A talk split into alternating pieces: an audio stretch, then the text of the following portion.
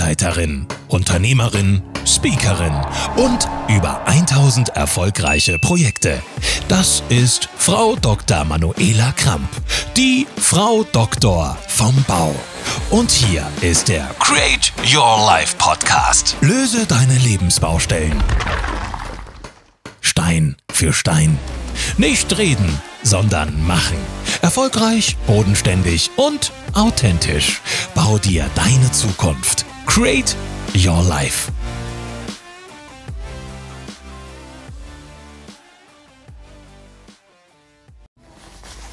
Hallo und herzlich willkommen zum Podcast Ab auf die Baustelle.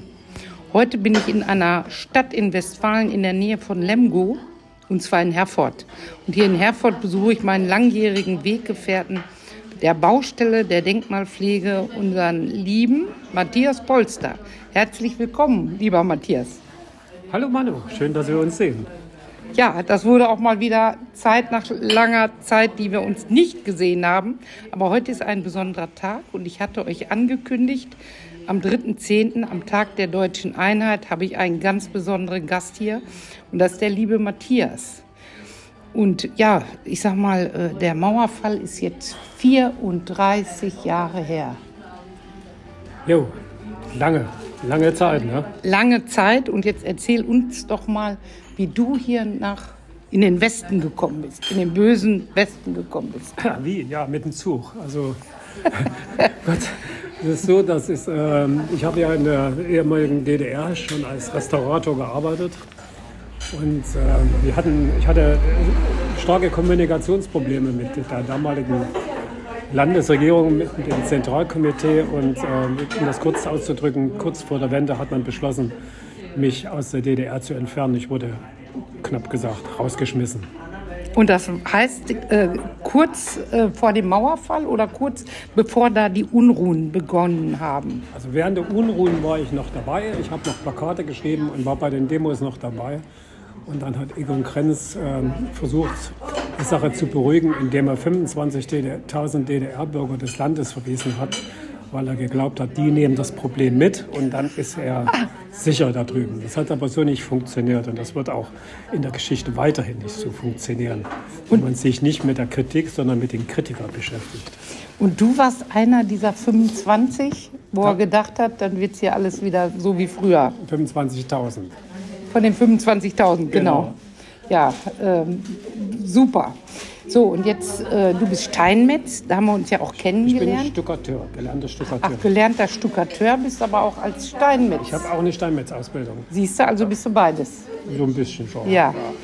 Und äh, interessant war ja, ich bin äh, 1999, hatte ich hier in Herford ein Bauvorhaben. Äh, das galt also auch als Grundlage für mein Ergänzungsstudium Altbausanierung Denkmalpflege. Und wir haben ja immer einmal im Jahr in Deutschland diesen Tag des offenen Denkmals. Und der war auch hier in Herford. Und da äh, ist es üblich, dass man mal so um die Ecke guckt, was machen die anderen so, was gibt es für andere offene Denkmäler. Und da äh, habe ich diesen jungen Mann gesehen, der da fleißig draußen werkelte, der Führung machte in einem wunderschönen Haus. Das ist dieses Hotel, wo wir uns eben getroffen haben. Und äh, da mit seinem wunderbaren Dialekt ähm, ja, äh, einfach erzählte, was ist Denkmalpflege, was wurde gemacht. Und da habe ich Matthias das erste Mal wahrgenommen. Und dann habe ich ihn eigentlich immer wieder getroffen, wenn ich an irgendeiner Kirche war, zur Sanierung. Da war Matthias meistens schon vor mir da und hat Steinmetzzeichen gesucht. Jetzt sag äh, meinen Hörern doch mal, was diese Steinmetzzeichen so äh, mit unserem Beruf zu tun haben. Also diese Untersuchung der Stammesszeichen, das hat ja damals schon in der ehemaligen DDR angefangen. Vielleicht um das mal zu erklären, weil sonst einige immer das Kleinhirn beschäftigt. Wo kommt er jetzt direkt weg? Genau, weg. ich komme aus Sachsen, aus dem Dreieck Dresden, Leipzig, Chemnitz. Und äh, Steinmetzzeichen waren damals schon für uns wichtig, um äh, Baustellen oder äh, Arbeiten zuzuordnen, zu datieren zu können. Weil das Steinmetzzeichen, das ist eine, eine persönliche Markierung für eine einzelne Person. Und wenn ich das mehrmals an verschiedenen Bauten wiederfinde, dann kann ich zuordnen, wann ist es gebaut worden und wer ist mit dabei gewesen. Und da gibt es mittlerweile einen eigenen Forschungszweig, der äh, mittlerweile in, der, äh, in Paderborn in der Bischöflichen Akademie angelegt ist. Und da forschen wir auch heute immer noch weiter. Und das war einer der ganz wichtigen Gründe, weshalb ich auch nach Lemgo gekommen bin, in die Nikolaikirche, weil dort äh, wir am Anfang ganz normale Steinmetzzeichen und Anführungsstrichen gefunden haben und eigentlich dann später, nachdem wir gemeinsam dann dort bei der Restaurierung mit dabei gewesen sind, du, jeder so ein bisschen eine andere Aufgabe, durfte ich dann den Turm untersuchen. In den Turm sind also sensationelle Steinmetzzeichen gefunden worden, die äh, einen ganz neuen Blick auf diese Kirche gebracht haben. Ja, und ähm, da, das heißt, dass so ein Steinmetzzeichen eigentlich wie so eine Unterschrift ist, eine persönliche Unterschrift, die eben in den Stein gehauen wird. Das sind Abrechnungszeichen. Das heißt, wir gehen davon aus, dass im Hochmittelalter äh, sich die ersten Hütten so gebildet haben. Und wenn ein Steinmetz einen bestimmten Stein geschlagen hatte und der Meister hat ihn abgenommen, dann wurde in den Stein ein Zeichen eingeschlagen damit man anschließend weiß, wem ist er dann so zuzuordnen, dass er bezahlt werden kann. Ja. So, wir sehen nicht an jedem Stein äh, so ein Steinmetzzeichen, weil einmal hat ein Stein mindestens sechs Seiten. Das ist das Erste, das kann also auch verbaut sein. Und das Zweite ist, wenn jetzt nur ein Steinmetz da ist an dem Bau oder nur zwei, dann muss man das nicht großartig zuordnen. Das heißt, es gibt, das ist ein weites Feld. Das ist also, um das dann wirklich im Detail. Dann gehen wir noch mal auf die Strecke, dann erkläre ich dir das. Genau mal. so. Heute sind wir ja zum Tag der deutschen Einheit hier, aber zu dem Thema Steinmetzzeichen und was wir beiden schon in Kirchen heimlich untersucht haben, das verraten wir euch beim nächsten Mal. Jetzt geht es im Grunde genommen weiter. Ja, äh, du bist jetzt eigentlich ja seit 34 Jahren dann auch in Herford. Ja, ich bin äh, hierher gekommen, weil meine Mutter damals hier in der Gegend gewohnt hat. Die ist vor mir schon rausgeflogen und die hat in Bünde gewohnt. Und das Einzige, was die Stasi mir, mir zugebilligt war, hatte, das war, dass ich mir raussuchen konnte, wo es hingeht. Und dann habe ich gesagt, dann möchte ich nach Bünde. Das ist ja nicht weit weg von Herford. Ich wusste nicht mal, welches Bundesland das ist. Ich, okay. wollte, nur, ich wollte nur nicht nach Ostfriesland und nicht nach Bayern, weil die sprechen so einen Dialekt, den versteht ja kein Mensch. genau so. Und, genau. Dann, und da sind wir, als ich dann das erste Mal hier war, äh, in, noch vor der Wende, da sind wir vormittags in Bünde gewesen und dann nachmittags haben wir einen Ausflug gemacht nach Herford und dann stand ich vor der Münsterkirche und dann da war die Entscheidung getroffen, nichts gegen Bünde, aber ich muss unbedingt nach Herford. Und bin dann in der Nacht vom 9. zum 10. Januar 1990 nach Herford gezogen. Ja. Wir waren erst in Bünde. Ach, warst erst in Bünde ja, und dann nach Herford? Genau. Okay. Und hier bist du ja äh, bekannt wie ein bunter Hund. Jeder kennt den Matthias, jeder weiß, ne, das ist der Sachse, der ganz viel über alte Kirchen, über alte Steinmetzzeichen, über alte Handwerkstechniken sprechen kann. Und deswegen ist er hier Stadtführer in dieser Stadt. Und ähm, wie fühlst du dich hier? Weil immer gesagt wird, oh, Ossis und Wessis, es wird ja immer noch unterschieden und oh, wir wachsen ja nie zusammen und so weiter. Wie siehst du das Thema aus deiner Sicht? Also, also hat ja, ja im Laufe der Zeit hat sich viel verändert. Und, äh, auch die Wahrnehmung. Wenn ich heute, oder ich kann mich daran erinnern, am Anfang, da sind wir ja alle hier mit Bananen begrüßt worden. Das hat sich dann irgendwann gelegt und dann kam der Moment, wo äh, die gesagt haben, die im Osten müssten, es wird ja immer verallgemeinert, die im Osten müssen erstmal alle arbeiten lernen. Und der Ossi hat zu mir gesagt, ihr aus dem Westen, ihr zieht uns alle über den Tisch. Und das prallt an mir ab. Das ist, äh, wir ich habe festgestellt, dass die Guten und die Idioten vollkommen gleichmäßig verteilt sind. Das beruhigt mich auch. In Ost und West. Absolut. Ja, und äh, du hast mir eben erzählt, das fand ich sehr interessant, du hast ja noch Geschwister, dass ihr euch öfter mal trefft. Und einige davon wohnen, glaube ich, auch noch im sogenannten ehemaligen, äh, ja, in der, Zone. in der Ostzone, genau. Also meine zwei, ich habe noch einen Zwillingsbruder und einen großen Bruder, die wohnen noch da drüben in, in Sachsen.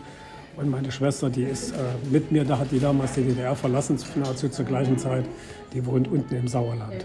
Und was hast du da so ein Gefühl, äh, wenn ihr euch trefft, ihr, ihr jetzt oder du jetzt Wessi mit den Ossis? Aber das ist doch kein Unterschied. Nein, das hat, also ich bin auch ganz selten drüben. Ich muss mal eins vorwegschieben. Also diese Heimat, dieses Heimatgefühl, das habe ich, wenn ich Herford verlasse.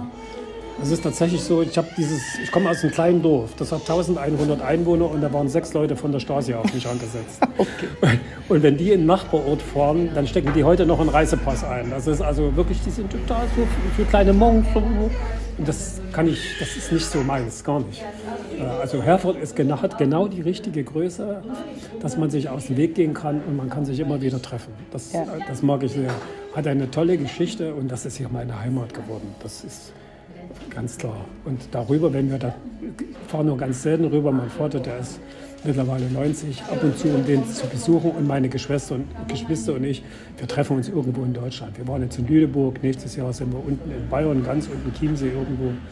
Und äh, das, also wir haben dieses, dieses Heimat, dieses diese, diese Heimatklungelei, die haben wir alle nicht. Ja, und äh, ja, ich finde das auch äh, ja, wichtig und richtig, weil äh, gerade auch heute, heute in der jetzigen Zeit, wir, nach 34 Jahren noch über Ossis und Wessis zu sprechen. Und wie Matthias auch schon sagte, es gibt ja überall was hast du gesagt? Idioten, ne? Idioten sind gleichmäßig verteilt. sind gleichmäßig verteilt und äh, ja, kann ich eigentlich nur unterstützen oder unterstreichen.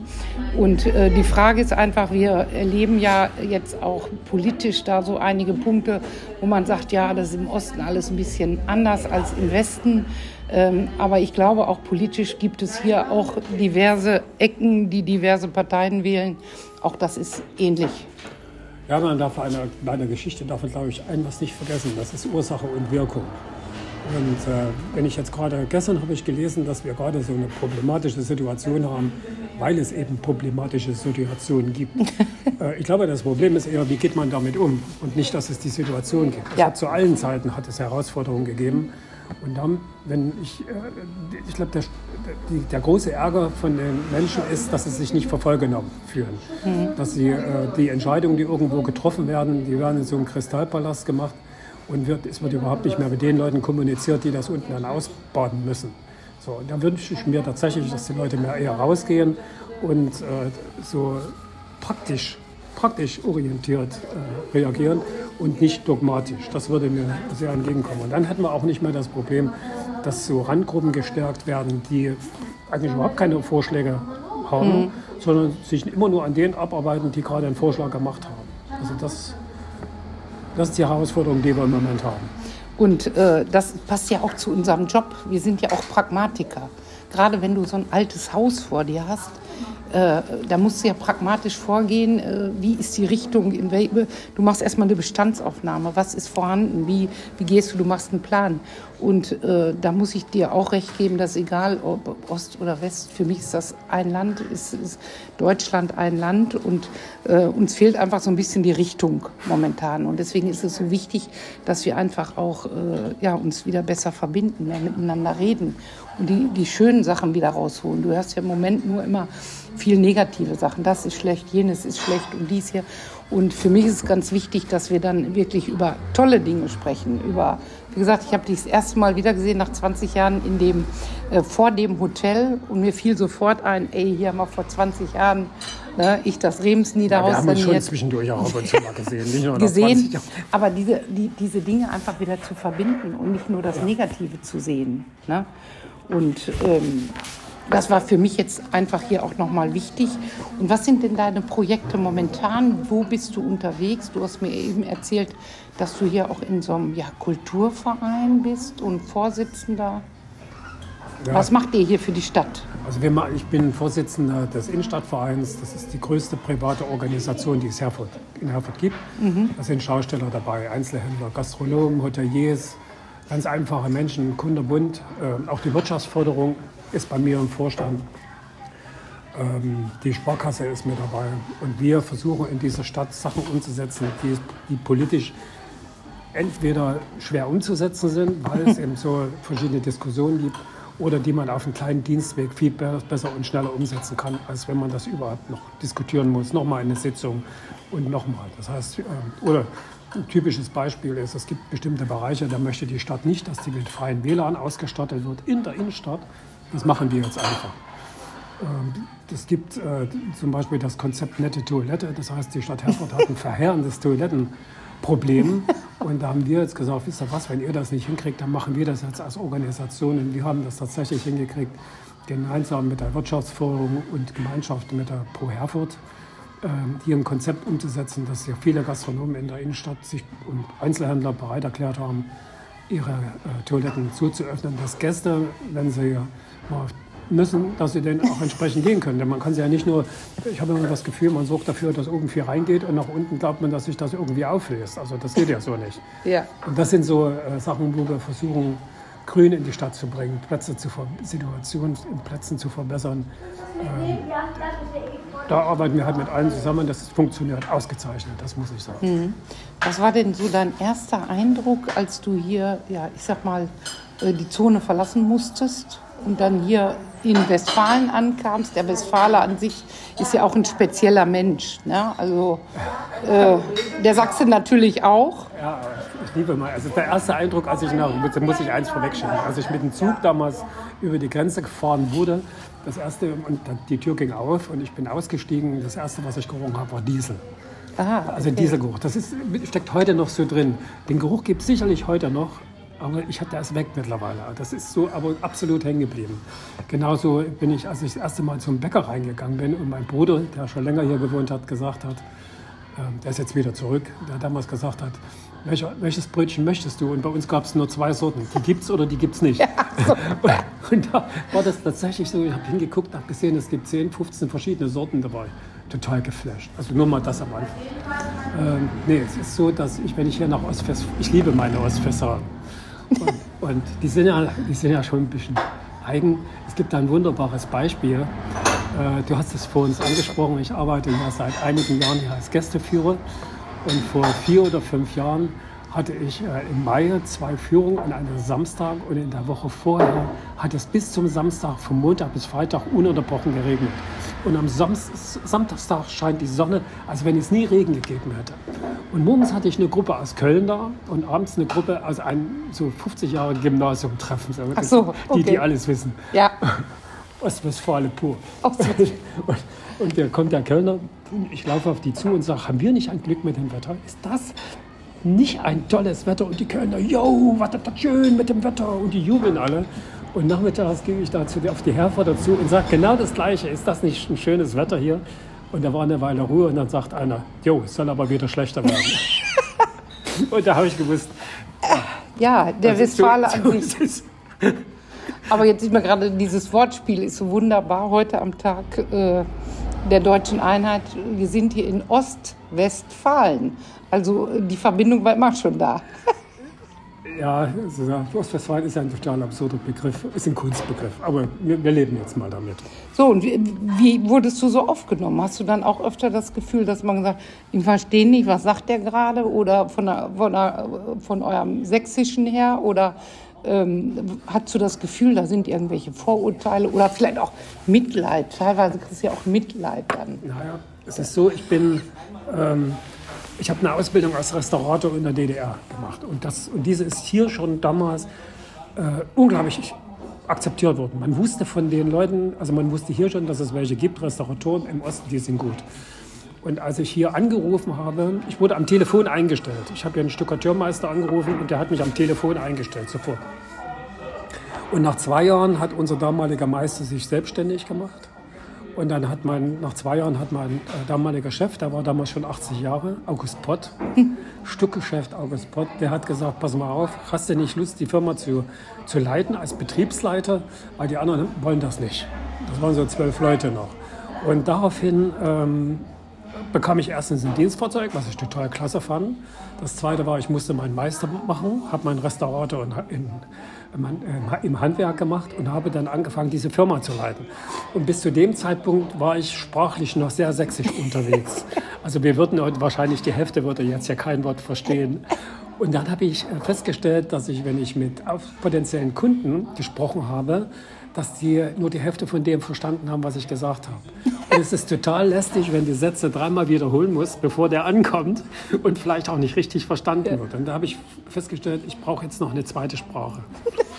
Und äh, die ist schon sehr anders als die Sprache bei mir zu Hause. Also meine Frau, wir haben uns vor 20 Jahren hier in Herford bei einer Gästeführerin, bei einer Gästeführung kennengelernt. Und wenn wir nach Sachsen fahren, sagt sie, ich würde innerhalb von Bruchteilen von Sekunden in den alten Slang verfallen. Und dann sitzt sie manchmal dort, guckt an die Decke, guckt sich um und dann weiß ich, sie versteht gerade wieder kein Wort. Aber wir sprechen auch kein Hochsächsisch, sondern das ist so ein sächsisches Platt. So ein Dialekt. Also es ist wie Platt hier in der Gegend, wo Wie du an der. Weser bist, wo du Lippe platt, wo du kein Wort verstehst. Ja. Und da in so eine Ecke, so ein Typ hat sich gegriffen. Da.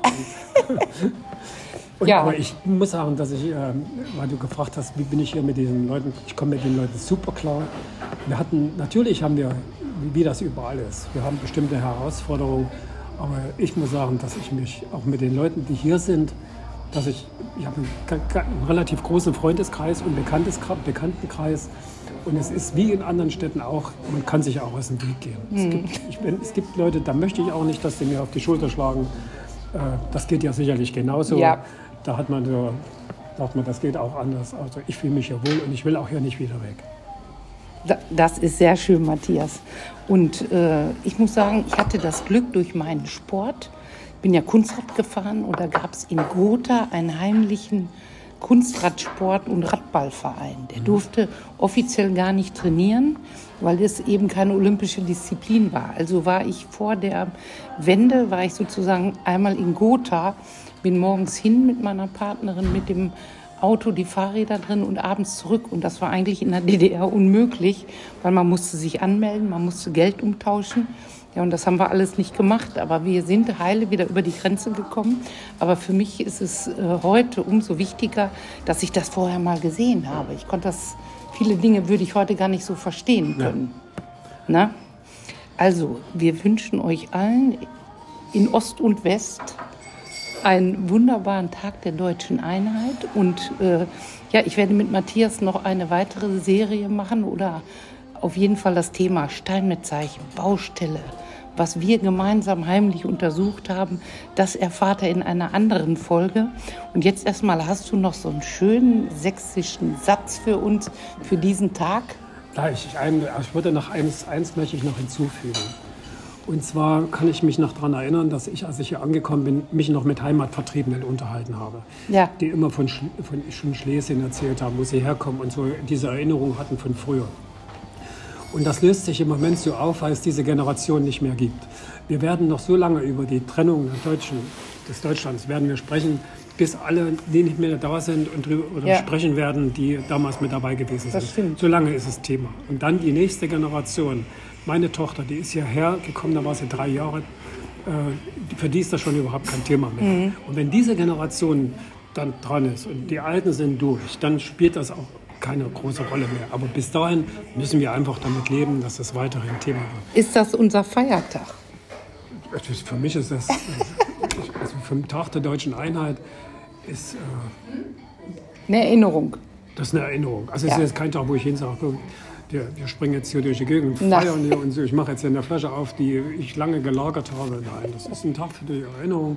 Da gehört ja noch viel, viel mehr dazu. Leute, die damals äh, umgebracht worden sind. Leute, die sich für die Ja. eine oder die andere Seite eingesetzt haben. Das darf man nicht vergessen. Aber es geht immer weiter. Das ist mein Abschiedswort. Es geht immer weiter. Und wir reden nicht über die Idioten, sondern wir reden über uns, über unsere Freundschaften. Wir hätten uns niemals kennengelernt, wenn Das sie mich stimmt. damals nicht aus der Zöhne rausgeschmissen hätten. Genau, das war ein super Abschluss. Und äh, Matthias, vielen Dank. Ähm, seid gespannt auf die weitere Serie und genießt den Feiertag. Bis dann. Manu und Die meisten Sachen Toni. ja, Toni, genau. Tschüss.